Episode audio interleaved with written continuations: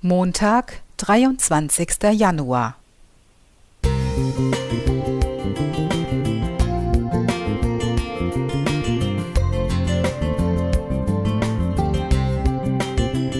Ein kleiner Lichtblick für den Tag.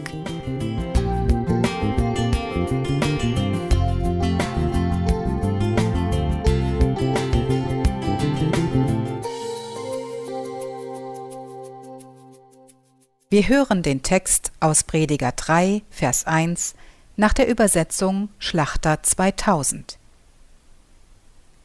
Alles hat seine bestimmte Stunde, und jedes Vorhaben unter dem Himmel hat seine Zeit. Nicht weniger als alles, so steht es hier. Aber hat wirklich alles seine festgelegte Stunde oder passende Zeit? Gilt dieses Bibelwort auch meiner Lebenszeit? Es gibt ein Lied, das den Gedanken des obigen Bibelverses aufgreift. Glauben, Hoffen, Singen 407.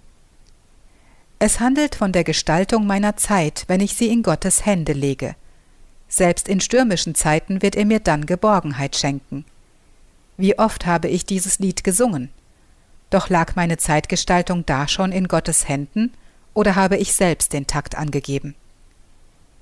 Wenn ich im Rückspiegel auf mein Leben schaue, stelle ich fest, dass ich auf langen Wegstrecken und auch an entscheidenden Weggabelungen glaubte, meine Lebensgestaltung sehr gut selbst im Griff zu haben. Die Frage, ob es auch die rechte Zeit oder passende Stunde für meine Vorhaben war, stellte ich mir nicht. Meine Zeit in meiner Hand. Und dabei das gute Gefühl, souverän mein Leben zu gestalten. Meine Lebenserfahrungen haben mich eines Besseren belehrt – wie wenig lag doch in meiner Hand und wie hilflos waren meine Versuche, die Kontrolle zu behalten. Rückblickend kann ich sagen, dass erst das Eingeständnis meiner Ohnmacht und Hilflosigkeit Gott die Tür geöffnet hat.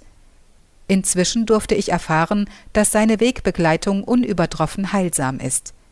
Nicht alle Lebensfragen lösen sich sofort, oft ist Geduld von uns gefordert, aber auch in dieser Zeit wirkt er an mir, leitet meine Gedanken und schenkt mir seinen Frieden. Er kennt und liebt dich und mich wie kein anderer. Er, der uns ins Leben rief, weiß uns in allen Lebenslagen zu führen und wartet geduldig auf unsere Hinwendung zu ihm. Wie geht es dir?